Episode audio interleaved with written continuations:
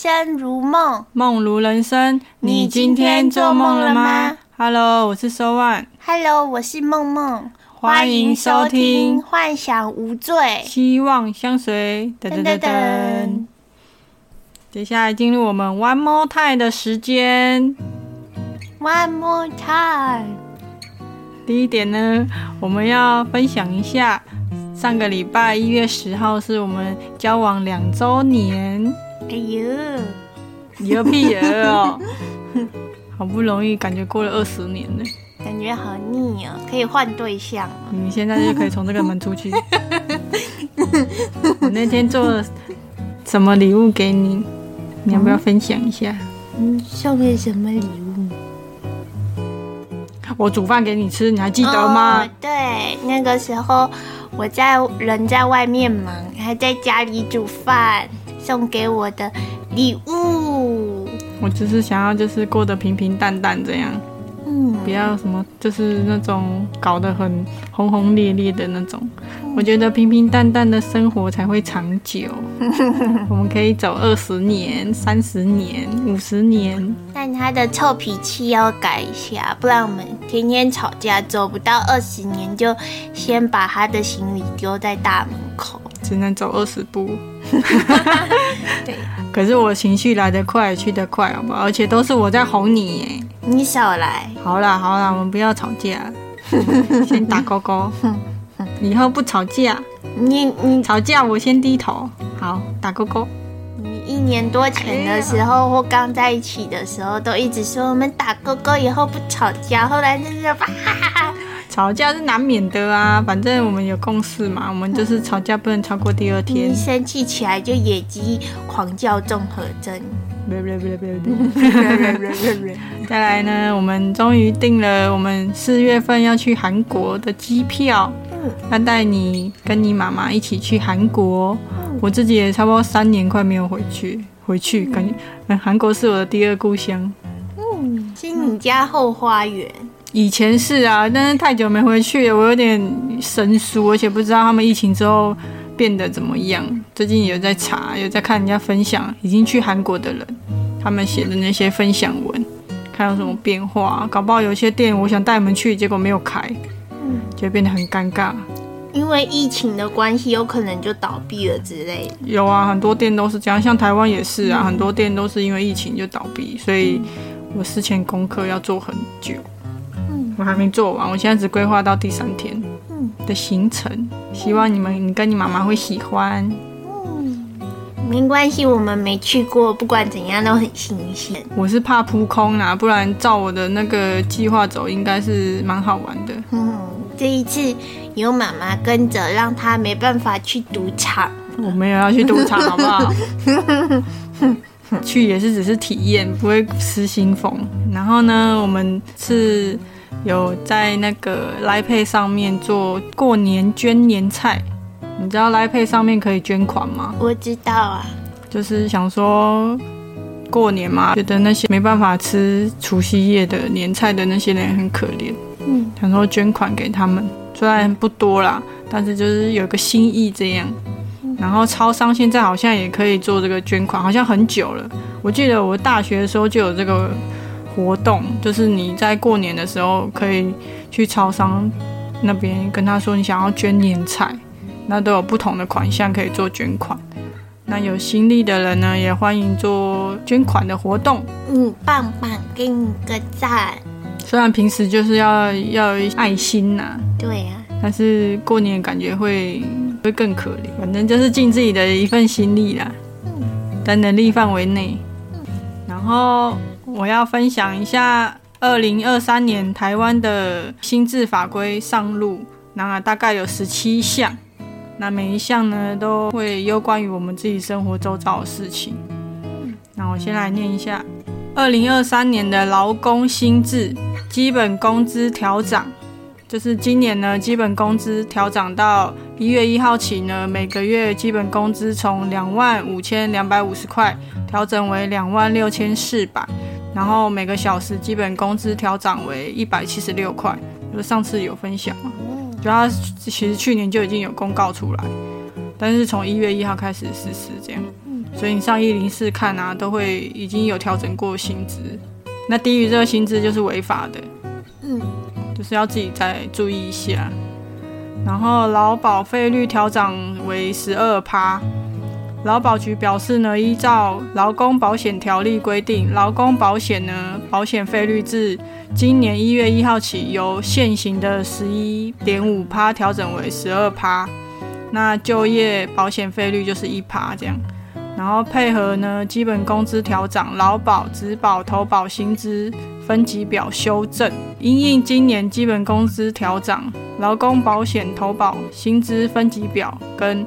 劳工职灾灾害保险投保薪资分级表也会同步的修正，就是假设呢，你去年投保的劳健保，那你今年的那个集聚调升了，所以变成你要多缴钱。然后我上网看一下我自己的集聚，最低呢两万六千四，刚才说最低两万六千四的投保金额，自己本身就要缴六百三十四块，那去年是六百零七块。然后健保的话是没有变，就是要缴四百零九块，所以你今年呢最低投保两万六千四的话呢，你就是自己要负担一千零四十三。然后最高的话，我看它集聚超屌的，最高集聚你投保二十一万九千五百块，你要缴的劳健保加起来是四千五百零四块，这是最高每个月要缴的。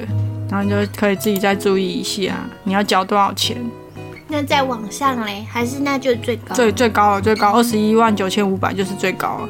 你知道今年我们会会有那个六千块大红包吗？嗯，行政院颁发的那个，因为我们去年的税额有超收，就是那些大企业缴税啊有超收，所以我们可以领到这个大红包。嗯，什么时候去领？他好像还没出来，就是应该是过年后了，但是就是依照五倍券的领法，你那时候领五倍券吗？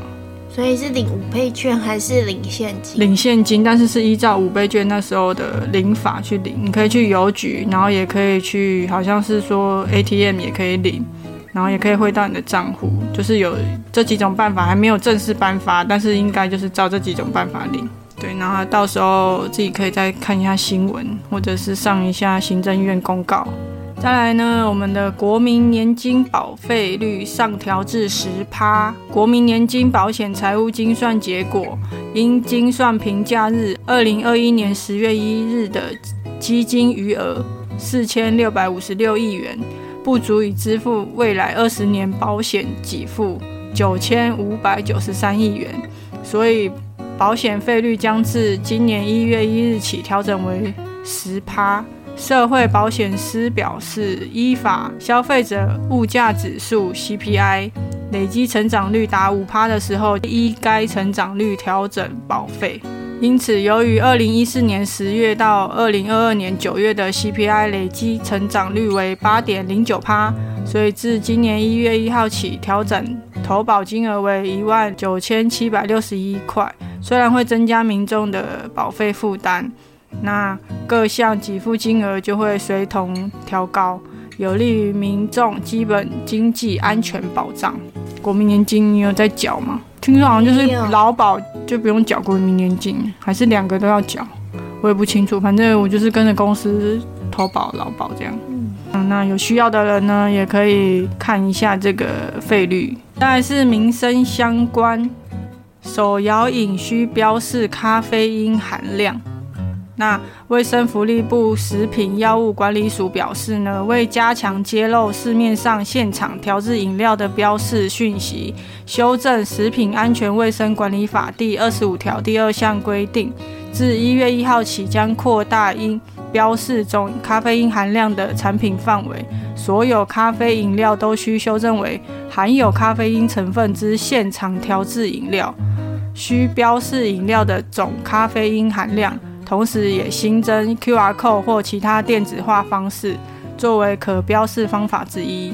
食药署指出，若业者未依规定标示，将依违反食安法规定，处新台币三万至三百万罚款；标示不实者，处四万元至四百万元罚款。所以现在看到的手摇饮，它都要标示咖啡因含量，就怕一些可能。孕妇啊，或者是什么不适合喝咖啡因的人会去喝到吧，应该是这样。然后呢，循环杯新制上路，我自己看到台北通，你知道台北通的 APP 吗？知道。台北通上面现在有租借，就是循环杯，它应该是会洗过再租给你，因为它现在完全不能用，就是一次性的饮料杯，提供一次性的饮料杯。那不如就自己买啊。那你要去喝手摇饮，你要怎么喝？你只能去买那种超商的啊。不是，我是说自己买那个杯子啊。哦，对啊，就是你现在要自己带杯子，然后去可能去跟饮料店说你要买什么这样。那也不，如果你买太小怎么办？你就买大杯的大吸管。这样子就万无一失了。我是有这样想，但是就觉得很不方便呢。不会啊，可是租借的话，你想看看，就算他有洗过好了，我觉得还是没有每个人每个人的，有的人可能那个吸管习惯会咬咬咬，或者是他应该会看吧。就是如果真的用到很奇怪，他应该就不会提供。不如就自己买啊。台北市好像是十二月一号开始就实施，不能那个用一次性的饮料杯。好，我先分享一下，循环杯新制上路，新制于二零二三年元旦上路，到时候就是现在便利商店呐，还是一些素食业者，都至少需有五趴的门市提供循环杯借用服务。然后到时候呢，民众借用循环杯的时候，不需支付。或只需支付少许的押金就可以免费借用。啊，业者与营业场所也需标示免费借用循环杯，每字边长至少五公分。然后同时环保署也明定循环杯良好服务指引，针对材质跟标示、借用归还、清洗、检验、环保理念沟通、良好服务标志等六大面向规范。确保循环杯服务系统的卫生跟品质。那我们目前是没有遇到要用什么去买饮料的时候要带什么自己的杯子什么，目前是还没有，所以我不知道这个循环杯的意思是什么，可能到时候借用看看，看有什么循环杯。到时候我们来买那个杯子，就是有外面不是有卖很多那种大杯子，还上面有吸管，它也有粗吸管。我知道啊。但是我觉得好麻烦哦。用循环杯。我出去玩，我还要带个杯子在身上才能喝饮料。然后如果我现在想喝甜的，我等一下想喝酸的，我还要自己找地方洗，是很麻烦嘛？但是觉得洗循环杯没有到，感觉很有卫生。那你觉得不卫生的话，你就只好自己一直带着这种麻烦的事情。我是个人是觉得还好了。他们都既然会推出这种循环杯的概念，就代表他们应该有。后续的配套措施啊，就是你所有的清洗都有一定的规范 SOP 啊。那你自己担心，你可以自己带啊，我是无所谓，反正拉萨加拉萨多，没关系啦。那再来呢？邮政数位存款账户开启临柜身份验证，自今年一月三日起，邮局开放年满十八岁以上国民申请数位存款账户，并新增临柜验证的身份验证方式。此外，若是无自然人凭证，则可于完成线上申请流程后，携带身份证及第二证件。还有印章，亲自任意邮局临柜完成核身验证，就是邮局呢现在也可以开放数位存款的身份验证，这样。现在目前好像都是用我自己有办两个，就是网络的账户，就是它没有实体的存，就是存折，可以一样可以用转账啊、汇款还是什么，就是在网络上做操作这样。我个人是觉得蛮方便的，不用亲自到那个银行去做申请。现在是一个网络化的时代。再来呢，也是民生相关的，住宅家电太旧换新补助三千元，为加速老旧耗能家电退场，促进住宅节约用电，经济部推动住宅家电太旧换新节能补助。民众自今年一月一日起购置能源效率分级表，标示第一级冷气及冰箱，并确实将家中。旧冷气、冰箱汰换回收，备妥指定文件后即可申请。届时每台新机补助新台币三千元。申请期间至今年二月一日到明年二零二四年一月十五日止。如补助经费用完，将提前截止受理。此外，在明年六月十四日前，还可以再申请退货物税，每台最高两千元，并提供系统节能的专案补助，最高补助达五百万元。就是如果你最近因为过年嘛，可能大家会想要换一些新家电啊，还是什么，你就可以拿你旧的家电去做申请补助，就是可以补助最高三千元。然后还会帮你回收，这样。那有需要这个补助款的呢，可以在上网做一下详细的资讯调查。再来呢是汽车太旧换电动车补助，每辆最高补助一万五千元。中央社报道，环保署预计今年元旦起实施老旧汽车太旧换新奖励办法。若太旧换电动车符合规定，可领空屋补助新台币两千元，减碳奖励一万两千元，加回收奖金一千元，最高可获一万五千元补助。就是如果你有很旧的汽车，想要换电动车，可以领到一万五千元的补助。你有车吗？你连驾照都没有。你今年要不要立个目标去考个驾照？你不会骑没关系啊，至少要有个证件呢。我要驾驶我的移动城堡。当卡西法去考驾照啦。哦，这是很基本的技能呢。你出了台北市，你就没办法生存了。国产茶溯源标示，为提升国产茶叶商誉，防止进口茶掺或未标为国产茶。今年元旦起，产制的国产茶叶农产品经营者，需在贩卖前依溯源农量产品溯源资讯项目及标示方法规定。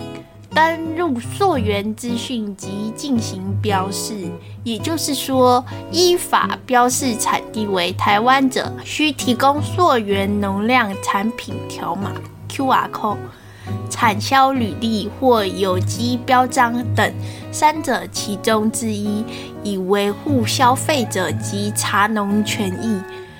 防范进口茶混充或未标国产茶贩售，就是说你现在买的国产茶呢，都要标示。如果你是在台湾产的，你就是要提供一些 QR code 啊，去标示说你是在台湾产的。那一些销售履历啊，或是有机标章呢，都是要提供的。这样，嗯，没错。育儿津贴取消排付条款。中央社报道，明年元旦起，未满五岁育儿津贴及未满两岁托育补助都取消排付规定，预计增加四万余名幼儿受益。另外，五岁至六岁幼儿的就学补助也将扩及没有就学的幼儿。育儿津贴原设有排付条款，规定申请人的家庭综合所得净额在新台币一百二十一万元以下。不过，考量到以所得税来排付，可能对部分家庭不公平，因而自今年开始，育儿津贴和托育补助都取消排付规定。估计将增加约四点一九万名幼儿受益，其中育儿津贴增加约三点七五万名幼儿受益，托育补助增加约零点四五万名幼儿受益。即使家长领有育婴留停津贴，仍可领取育儿津贴。就是呢，明年的呃，今年的育儿津贴会取消排付条款，可能去年针对一些呃年收入高于多少没办法领取这个补助，这样。那你家里呢有婴幼儿的儿童呢，都可以领取这项补助。那相关的可以在自己上网查询一下，要怎么领取这一条津贴。那法律新制呢？法律新制的部分呢？国民法官上路。国民法官新制自今年一月一日起上路，只要年满二十三岁且在地方法院管辖区域内继续住满四个月以上的国民，都有可能会被随机抽选担任国民法官。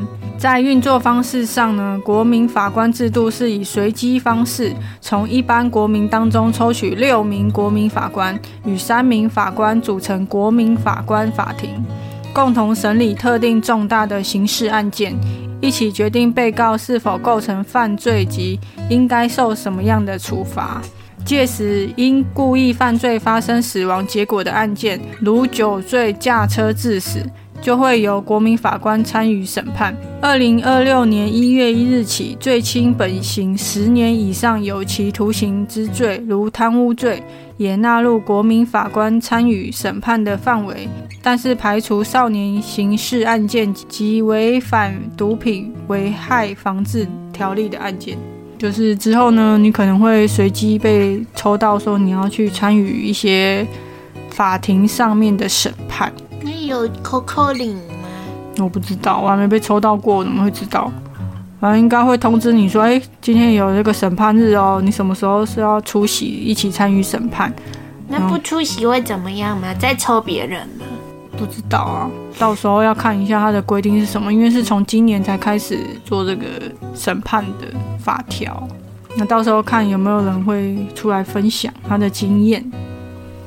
我记得应该美国的话，好像是会有一些罚款。如果你被抽到没有去参与、没有去出席的话，会被罚款。所以这是参考美国，我不知道是参考美国，但是我觉得这个制度很还不错，就是至少不会有什么恐龙法官之类。嗯，对啊，权力集中于一个人。对啊，可以参考一些大众的一些观感啊，或者是一些想法。再去做审判，这样。那酒驾，是我之前有有分享过，我想要做政治那一集嘛，就是酒驾的部分，他也可以一起参与。我自己还蛮想要尝试看看那个国民法官的，我觉得很酷诶。那如果被抽到的话，就是再跟大家分享一下经验。再来呢，民法成年年龄下修至十八岁。自一月起，原先民法所规定的成年年龄由二十岁修正为十八岁。只要年满十八岁，即为民法完全行为能力人，可以做有效的法律行为，举凡法令、行政处分、法院裁判、契约，得享有成年的权利或利益，如抚慰金、遗属年金、父母离婚后约定对未成年子女之抚养费等。除此之外，原规定男性十七岁、女性十五岁的订婚年龄，以及男性十八岁、女性十六岁之结婚年龄，分别修正为订婚年龄一律均为十七岁，结婚年龄一律均为十八岁，统一规定订婚年龄就是十七岁，没有再分男生女生。那你要结婚的话，就是要满十八岁这样子，你就可以依照自己的想法去。做登记啊，是做一些法规这样，我觉得这样还不错。因为最近不是最近，因为近几年这个小孩子的感觉比较成熟，你不觉得吗？嗯，就小孩子越来越聪明。可是订婚之前女生更年轻哎，十五岁就能够订婚，就是不知道为什么要分男生女生，可能觉得男女生比较早熟吧。对啊，对啊，但是现在统一就是都是十七岁订婚的话。那结婚就是一定要十八岁，那十八岁你也是成年了，你要记得你十八岁就不能再犯任何的很严重的法，虽然还没十八岁也不行啊，但是它是依照你的年龄去做一些法规的审判。再来呢是电商税籍登记新规定，自一月一日起，税籍登记规则上路，届时只要是网络卖家在税籍登记上需载明网域名称及网络位置。会员账号，同时也应于网络销售网页以及相关交易应用软体或程式中清楚揭露营业人名称及统一编号，以方便消费者辨识，提升交易资讯透明度。现在电商就蛮新奇的，像虾皮啊，还是什么直播啊，FB 直播那些都要清楚的标示你是有那些公司的登记人。营业人名称，然后你也要有统一编号，因为你要卖东西就要开发票给人家嘛，这样对消费者也是一种保障。那要是都没有什么，你可以自己收入嘞，还是要去申请统一编号？一定要统一编号啊，只是你好像五十万以下的商家是不用报税，但是你还是要有统一编号，就是让让政府知道说你有在营业，那营业项目是什么，这样对消费者也比较有保障，才不会有一堆那种诈骗。对啊，你像你买到来路不明的一些大陆货，你要去退款还是要去申诉，你也没地方去啊，所以我觉得这是蛮对消费者的一个蛮好的保障。那公安相关的话呢？台北市八成以上建筑物需定期进行公安检查。台北市政府表示呢，依照建筑法第七十七条及建筑物公共安全检查签证及申报办法，自今年元旦开始正式实施八层楼以上建筑物的定期公安检查申报作业，并且申报频率为每三年一次，且今年三月前需申报完成。就是其实现在蛮多那种老旧的大楼，其实都需要一些做多根啊，还是做一些安全的围楼的检查。我觉得这对民众也是比较安全呐。省得那个地震，我们台湾地震超多的，你不觉得这随便摇一下就要倒了吗？有一些房子就感觉很危险啊。可是只要有挺过九二一的房子，其实都还蛮靠谱。你真的不要这样想，他搞不好就是挺过那一次，就结构全部都坏在里面，你也不知道啊。我觉得要定期做检查，而且不只要什么。围楼的健康检查，那些什么消防检查也需要一起做那个检查会比较好。再来呢，交通方面的新制规定，市区客运购置柴油大客车停止补助。联合新闻网报道呢，公路总局路政司因应自二零二三年起，市区客运车辆太旧换新及新辟路线购车。将仅补助电动大客车，且柴油大客车不给予补助，就是要逼你换电动车的意思。二零二三年起会全面的电动化，就是环保啦，这也是环保的一种。它有给你很长的时间去做一些汰换的动作，自己再参考一下喽。有需要的民众可以参考一下这这条补助，然后再去规划你要怎么。去汰换你的现行的汽油车，然后国际商港港付费率调涨十趴。根据中央广播电台交通部在二零二二年十月三日核定台湾港务公司提报的国际商港港付业务费之项目及费率上限标准表调整方案，自今年元旦港付费率调涨到十趴为原则。就是这十七项呢，都是今年开始新增的一些新新制法条。那有需要的人呢，也可以上网再查询一下相关规定。那接下来呢，我们想要分享一下二零二三年的台北灯会总整理。你知道今年的灯会在台北吗？去年好像是在哪里啊？去年在屏东吗？还是哪里？忘记了。那我们也分享一下今年的台北灯会。今年的元宵节，台湾元宵灯会是魁违二十三年后，终于从外县市回到台北市举办，以“光源台北”为主题。今年规划共四个主要展区，从二月五号开始到二月十九号，从台北市东区商圈、松山文创园区、国父纪念馆站到信义商圈。都可以看到跟兔年有关的灯饰或装置艺术。比较有趣的十二行政灯区，以台北市十二个行政区当做发想主题，规划了十二个特色作品，并放到该行政区内，让整个台北市都变成今年灯会的展区。所以十二个区都有特定的一些灯会，就是不用集中在一个地方，不然会塞到爆。那交通管制措施跟大众运输路线呢？今年的台湾灯会有四个展区，都临近捷运站，交通非常方便，几乎都是捷运站搭配短时间的步行就可以抵达。那搭乘捷运至忠孝复兴站，就可以立刻到达东区光展区、松山文创园区原展区和国父纪念馆中央展区。在捷运国父纪念馆站下车后，就可以顺顺的从国父纪念馆一路逛到松山文创园区。新一区的未来展区在市政府站象山站下车后，也可以步行大约十五分钟内就可以抵达。十二行政区是由分散在台北市的十二个行政区内，例如信义灯区作品将集中在永春坡湿地公园，大安区在大安森林公园八号出口处。中正区则是在以北门为中心点，中山区在中山堂广场等等，附近都会有一些汽车停车位啊。那建议搭乘捷运搭配公车前往赏灯，或是租借共享机车啊、脚踏车都是很方便的选择。灯会的展出时间就是二月五号到二月十九号。我想去哪一区？南区我们好像都很蛮方便的，反正它就是捷运站或公车都可以到达，我们骑车也是蛮方便的，而且它都蛮集中的。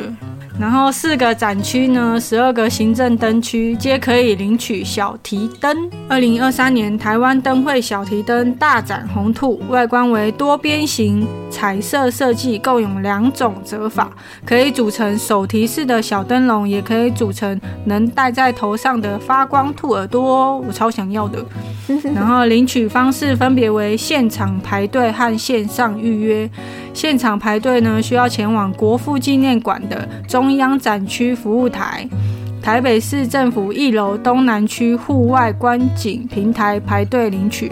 住在十二行政区发放地点附近的民众，也可以直接前往十二行政区内的领领取点领取。那线上预约的部分呢，则是需要透过官网或是在二至四天前注册台北通，就可以预约现场领取。预约领取地点呢，在台北市政府一楼东南区户外景观平台。领取日期呢，仅有两天，领取时间从二月四日至二月六号。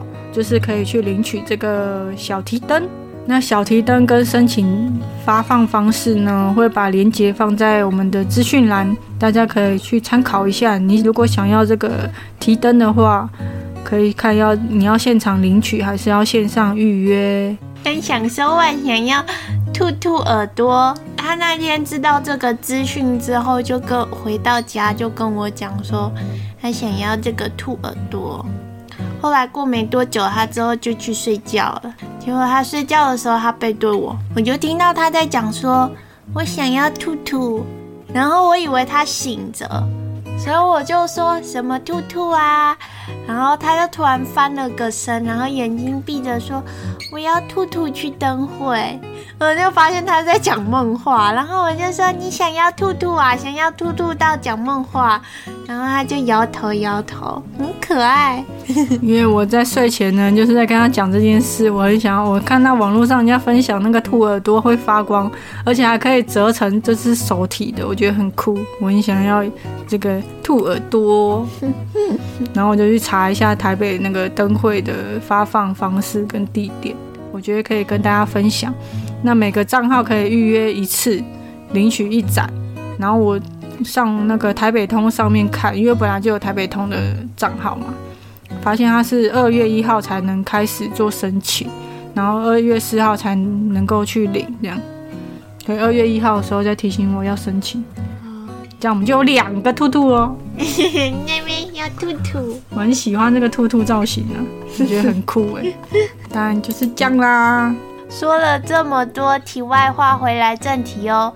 首先欢迎各位追踪我们的 IG 和 FB，请搜寻“幻想无罪”就可以找到我们喽。有想听什么内容或是各式意见，都欢迎私讯我们。如果心有余力，也欢迎抖内我们，谢谢，谢谢。我们今天的主题是什么呢？如果有一天能跟偶像度过一整天，没错。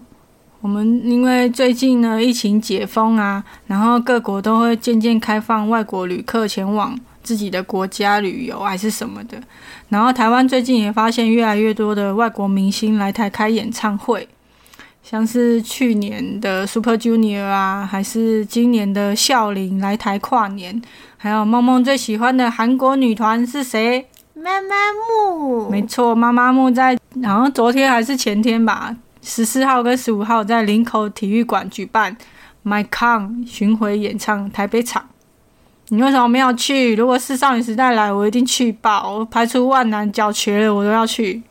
因为因为那个没钱，没钱也抢不到票，然后好多黄牛卖票。我跟你讲不，这些都有小道消息。你要在他黄牛在这个资讯出来之前，你就要先安排好所有的粉丝，就是相同的粉丝一起去去抢票。那个时候大家都抢不到，真的都没有人抢到。不可能，黄牛黄黄牛牛太太猖狂了，所以大家就说要抵制这个风气，你到最后没办法，你也只能跟黄牛买啊，就算贵了一点，去去去现场，就就是。就是不要让黄牛买票对啦，黄牛是不太好。卖票，不要让黄牛卖票，你可以不是买去票。那时候我在少女时代演唱会的时候，就是你可以上他一些粉丝团，上面有的人会多买票，然后会是原价票出来，就是他可能会先买，他一他可能三个人去要买四不一样张，的是，很多人在那个社团上面求票，可是都求不到。你就真的很抢手，嗯没办法，因为他隔了很久嘛，他隔了四年才来台湾，然后两场呢共吸引一点四万名粉丝，四个人呢是二十八首歌唱好唱满，我有看到一些片段，还蛮可爱的，就他们讲一些中文。对跟粉丝对，话。爱文心最可爱，他一直好好好，自己问了之后又自己说好，很可爱。他们不会讲中文，也只能说一些简单的单字啊。就像如果我们去韩国，也只能说单字啊。嗯，就是还蛮可爱的啦。那少女时代来台湾，我一定会排除万难去参加。希望他们赶快合体开演唱会。然后接下来就来跟大家分享一下，我是如何成为一名收万的。接下来我们就来一起进入幻想的世界吧。然后你慢慢分享，每天就躺一旁。喂，不行啊！你要跟我一起听我的故事啊！这是我的青春。就是呢，我从国中开始迷上追星，那时候会跟 你这很难剪的。我那时候呢会跟同学一起追五五六六啊，S.H.E、孙燕姿。然后我记得那时候最疯狂的一次是跟同学偷搭火车，从基隆到台北参加那个 S.H.E 的演唱会。然后那时候是第一次，除了爸妈以外，跟就是跟别的人搭火车。第一张买的专辑呢，也是 S.H.E 的《美丽新世界》，对你来说应该都已经很久远了。没听过，喂，你太夸张了，《美丽新世界》没听过。怎么可能？你唱一次给我听看不要看。不要，你可以剪掉啊，你唱给我听看看。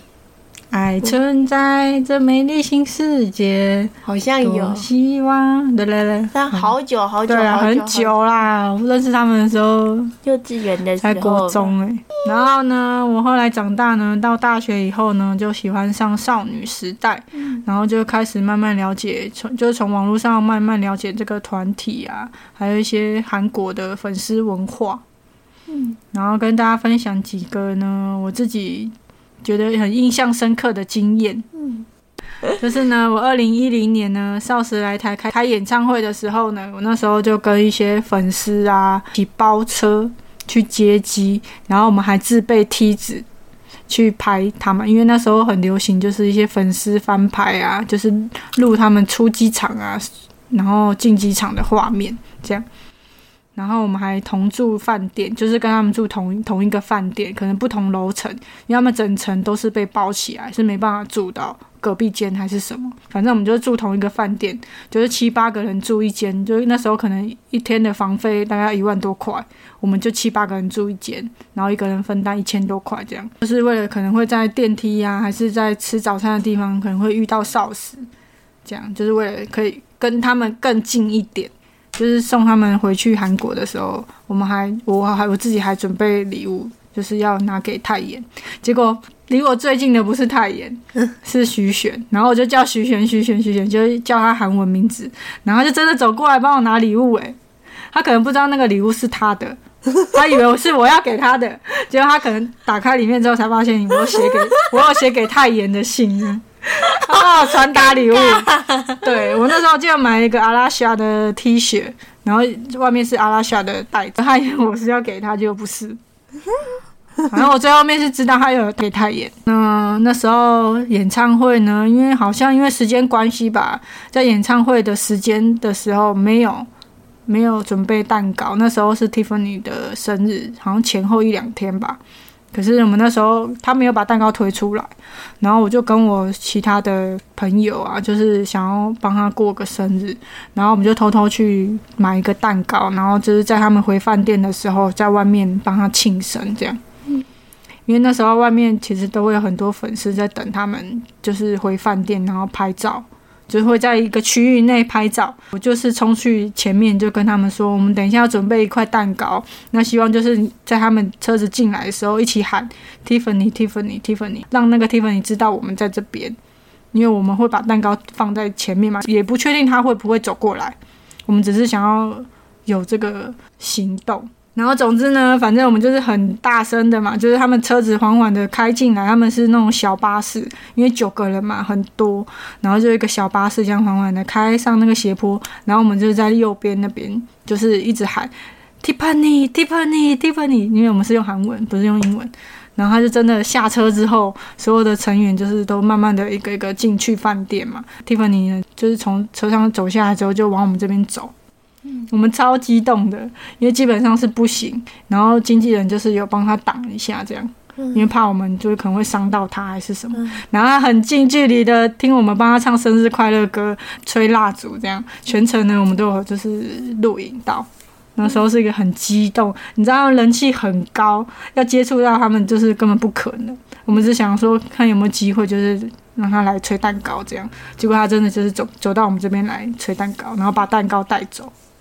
我是个很特别的经验，这是我主导的哦。主导的。对，那时候我是九个成员嘛，我是最喜欢。我其实没有没有分最喜欢谁跟最不喜欢谁，我都是就是团饭。团饭意思就是九个人都喜欢，没有特定喜欢谁而已。所以我那时候很喜欢泰妍。你不是说你没有分很喜欢？我没有不喜欢谁，应该这样讲。我没有特别不喜欢谁，只是大家都。九个人我都很喜欢。我们在演唱会前呢，也会做一些应援物，像什么小卡啊，自己做的小卡，或者是一些演唱会上会用用到的一些灯牌是什么？好像现在好像没办法举灯牌，怕会挡到视线还是什么。反正那时候是可以，然后我们就做一些应援物发放给大家。我们就是在演唱会外面发，就是说等一下演唱会唱到哪一首歌的时候要拿出来，就是让他们看到这样。为什么睡着？我在听，在听听你讲啊。然后那时候我们也会制作一些周年的纪念影片，就是他们的出道日是八月五号嘛。我们在八月五号之前呢，就会规划要怎么去帮他们做这个庆生，嗯，就在台湾去做一个庆生的影片。这样，我记得那时候是我们大概一二十个人吧，然后先去排舞，去排他们其中一首歌的舞。然后排完之后呢，我们就在西门町那边做快闪的跳舞，这样就是活动。你有跳？我跳。跳谁？我我没有跳谁，是一群人做跳同一个舞，跳自己在改编这样子，但是是改编副歌的。对对对对对对对对，就是做就是粉丝 copy 他们的舞，然后拍给他们这样，嗯，就是做一个周年影片，就也是蛮特别的经验，因为本身呢是不会跳舞的人。你跳给我看看。很丑，我想忘记。什么歌？什么歌？反正是一首快歌啦。那时候 自己忘记，我忘记很久了。一首快歌，我等下再播给你看，应该还有影片。我不是主，我不是主角，我可能就在后面陪跳。然后我们那时候买专辑呢，都是九张起跳，因为它是九个人，然后就是为为了里面的送的小卡去抽专辑。所以不可能不会是一买一张两张，都是买九张，因为要九个人的小卡，所以那时候都是买一二十张起跳，然后拿到重复的小卡再去跟人家换，你要疯狂喷钱哎！那时候就很迷他们，然后连我那时候的 QC 的车子都会贴他们的照片，一起出去就让我是收万，而且很多人还拍我的车，真的假的？对啊，因为我把它装饰就是他们的头、他们的身体在上面的。好可怕！被传到那时候好像是 PPT 吧，还是什么？然后我今天看到一台收万的车，一看就知道是收万的车，就很疯啊！那时候真的很疯。反正专辑就是不是买一两张，就是买九张以上。之后呢，也是就是在同团里面嘛，粉丝的团里面有交到一个男朋友，就是喜欢一起喜欢少女时代，一起追星。我那时候还有规划，就是粉丝大概十几个人一起去韩国参加少女时代的演唱会。就是我从订饭店到机票，还有演唱会的门票，就是我自己想办法处理。然后就是他们一起参与这样子。我们大概参加了四天三夜的样子吧，就是去参加少女时代演唱会的一个出国行程。嗯，我规划负责规划，那时候我还不太会韩文，但是所有的订票啊。订演唱会的门票啊，还是饭找饭店啊，机票，所有都是我包办的这样子。然后他们只要付钱，其他都是我自己想办法处理，觉得蛮特别的一个经验。然后呢，知道呢所有的成员的背景，光是他们的每个人的生日、本名，还有家庭背景，他们的家庭成员有谁，成长背景，各自喜欢的数字啊、颜色跟兴趣。也全部都知道顺序是怎么拍的，也都一清二楚这样。但是现在是之前九个嘛，现在是八个。你要听一下排名什么排名？就是他们的出生顺序啊。哦，你就就没关系，差不多。哎呀，那不感兴趣。我知道啊。我来介绍一下，他也呢是一九八九年三月九号出生，他是在少女时代的老大，所以也是队长，就是被推选为队长。第二位呢是之前是杰西卡，就现在已经退团了。他是一九八九年的四月十八号出生，然后他有一个妹妹。然后杰西卡呢本名就是郑秀妍。他妹妹是郑秀晶，也是之前的韩团的其中一个。然后他们现在都是单飞了，反正他跟他妹妹就是在另外一个公司就对了。然后第三个呢是桑尼，他是一九八九年五月十五号出生，然后有一个姐姐和，他的叔叔吗？是 S M 的负责人，就是他们公司的负责人。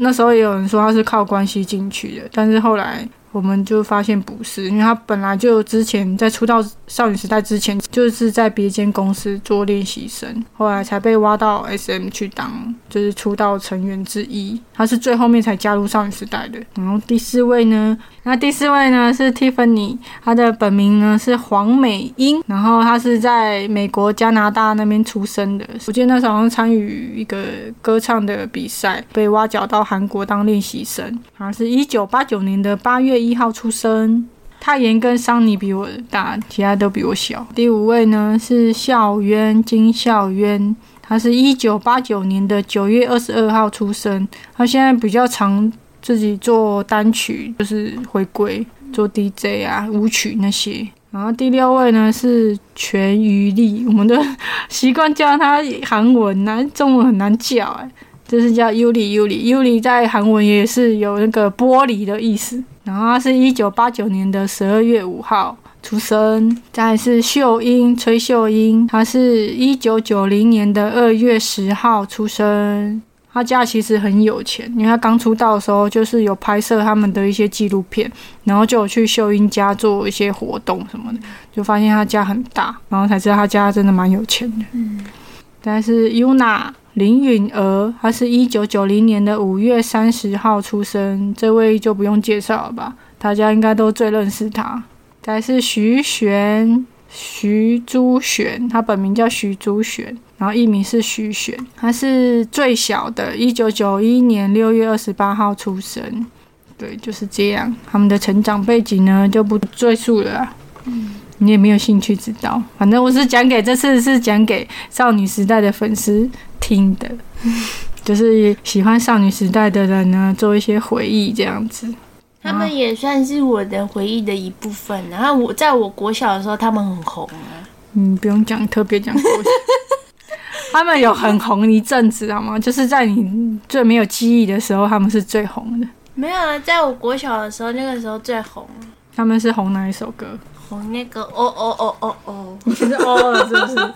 那时候我才刚迷他们。对啊，他们真正红是那首歌开始就超级超级无敌红。他们跟明明就是跟明明就是 G 呀，明明就是哦是 G G G G 贝贝贝。对，这让我想那时候是最红是 G 好不好？好了，反正都很红，反正那些歌都很红。然后呢，我就会想要知道他们说什么。然后去学他们的应援歌的应援内容。他们的应援词呢，就是“지금은소녀시대앞으로도소녀시대영원히소녀시대소녀시대사랑해”，就是他每一首歌几乎都会有这一段这样。我跟着他一起摇。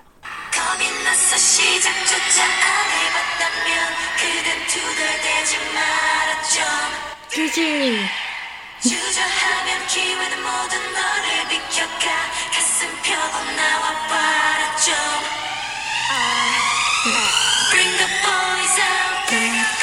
少年，阿的少年，你少年。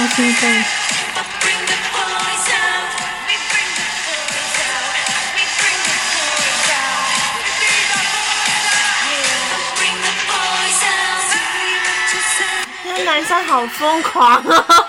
很多，那是因为男生声音比较大，那女生也很非常非常的明显。我等一下等一下，全场清唱他们的出道歌。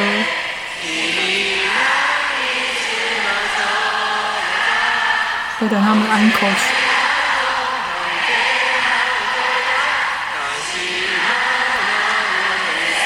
应该就这一曲。反正他们不知道你们在唱什么歌，只是一开始我听不懂是在唱什么东西。就是他们清唱，我们是清唱他们的出道曲，然后就是等他们换好其他衣服再做安口的曲这样。然后呢，我们的粉丝名言呢就是伴随偶像，就是你做了什么行为，大家会认为你是那个偶像的粉丝。怎么讲？就是如果你去抨击别人的粉丝，那人家会觉得说你是他的粉丝，所以你才会这样这么无理。粉丝行为，偶像买单呢、对啊，对啊，就是我们会尽量不会去做一些给粉那个偶像招黑的事情，就像很多的，我不敢说哪一团呐、就那也是很红的团男团，然后就会来抨击我们少女时代的团体，但其实跟偶像根本没关系，那是他他们粉丝自己的行为啊。但是没办法啊，他们就是打着他是他的粉丝啊，然后最后面好像那个偶像还出来道歉这样，那应该是，比如说你讨厌哪个团的，就疯狂到外面乱骂人，然后再标说我是这个这个人的粉丝。很明显，我们会去抓，我们会去抓他到底是不是我们的粉丝，因为基本上我们少女时代是不会去高调去抨击别人、别团的粉丝啊，我们那时候都是比较比较低调一点。然后呢，你还知道韩国有一些韩国粉丝的大团吗？大战，你也不知道，反正你不知道粉丝的文化太多了。他们的就是韩国也刚刚有说嘛，我们会送机啊、接机那些都会去拍照，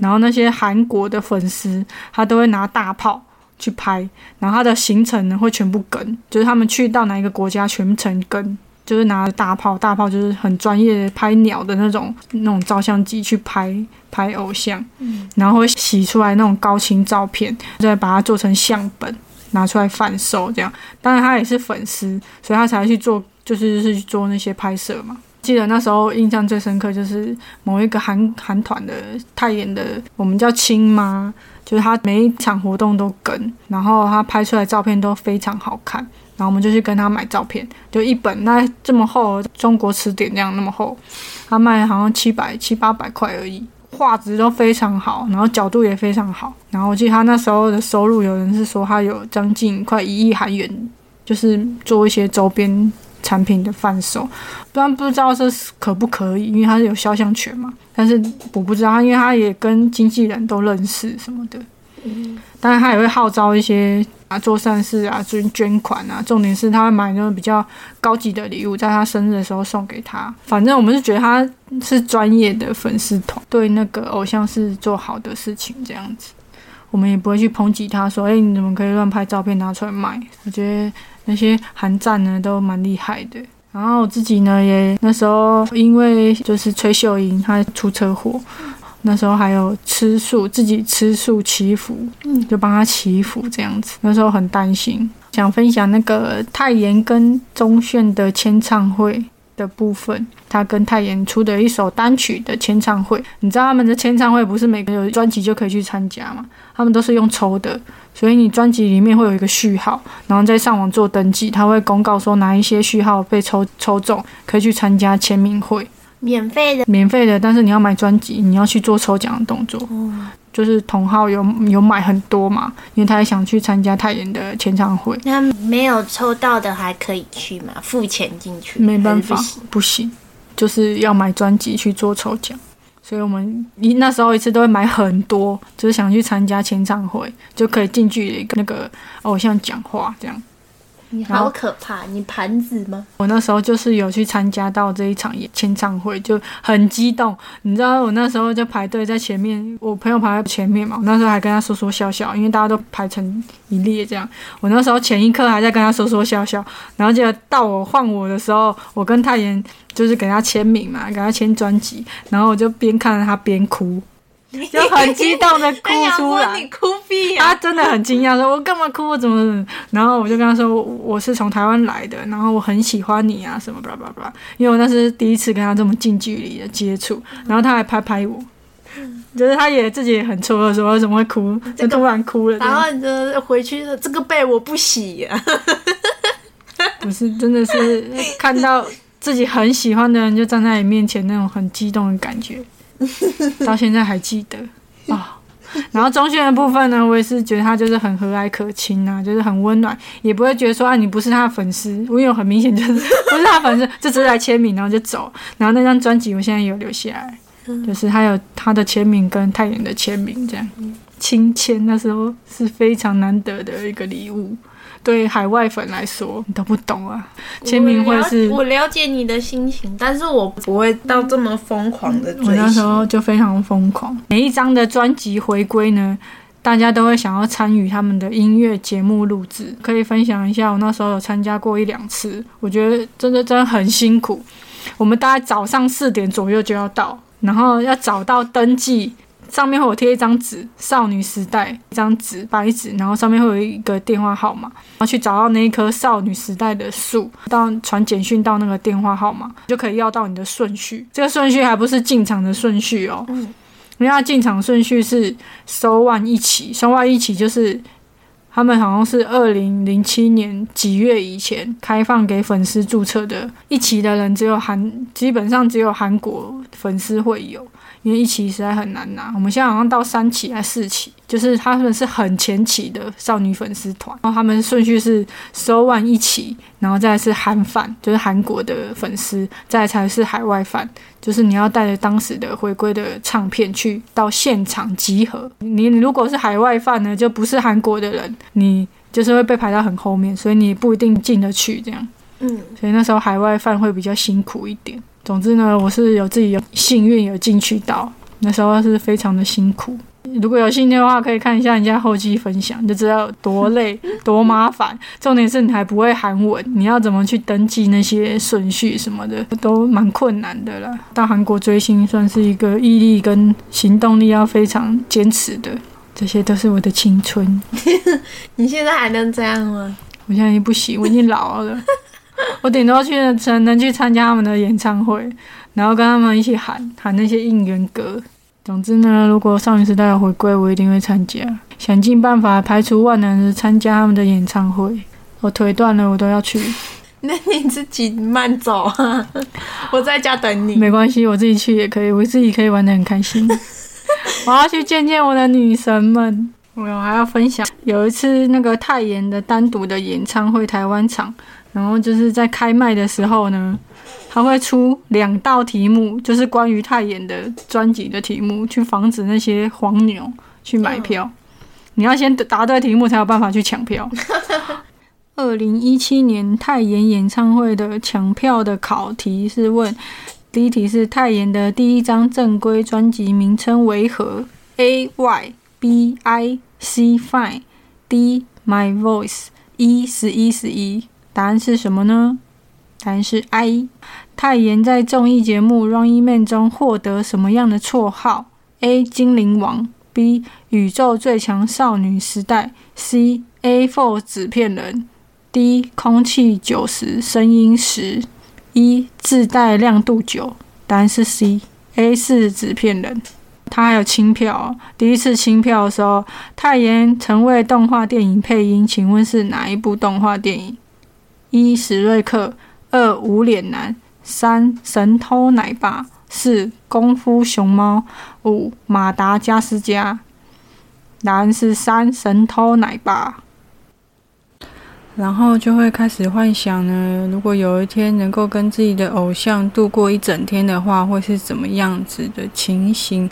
我自己是非常想要跟少女时代的泰妍一起度过一整天，从早晨开始啊，吃早餐到出门，可能去逛个完美景点啊，或是一些比较平凡的事情。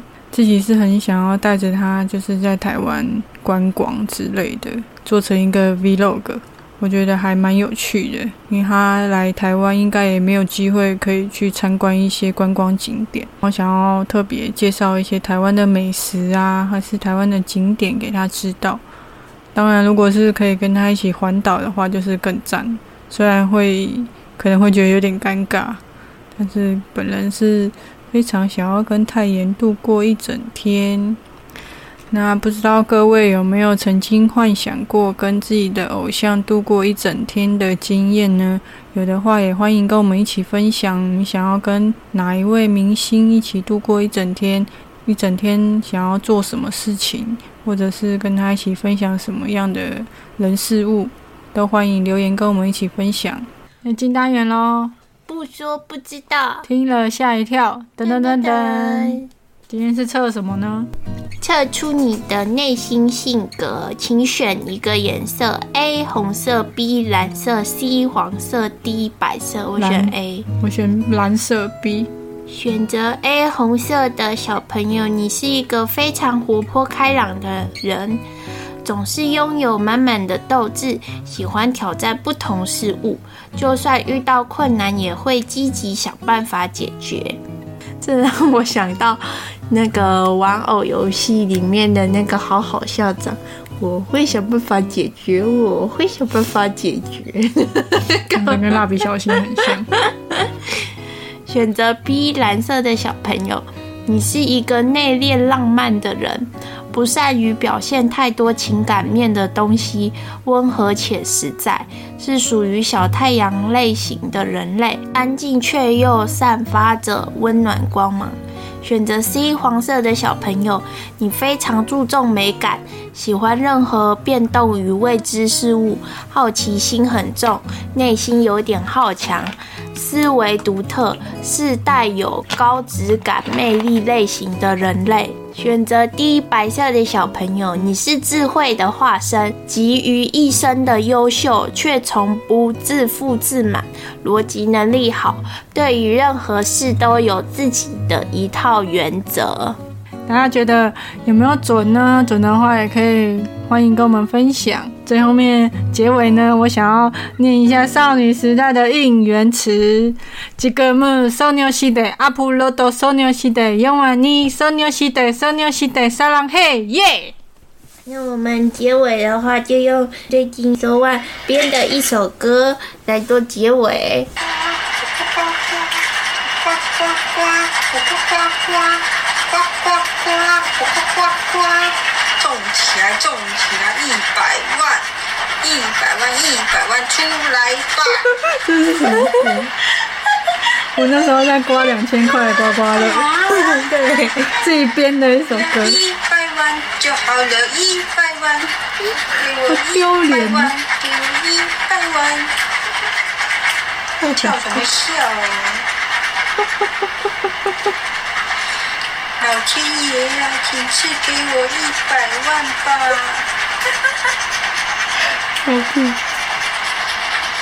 好了啦，求求你啦，一百万给我！到时候完整影片会放在我们的社群，如果想看的可以去看。他当时唱这首歌的时候，刮刮乐的时候是一边摇屁屁一边唱的。我不信，我不承认，我没有摇屁屁。然后他很开心。好啦，结束喽。欢迎各位追踪我们的 IG 和 FB，请搜寻“幻想无罪”就可以找到我们喽。有想听什么内容或是各式意见，都欢迎私讯我们。喜欢我们的幻想世界，也欢迎赞助我们，让我们一起美梦成真。我是收案，我是梦梦，拜拜。拜拜。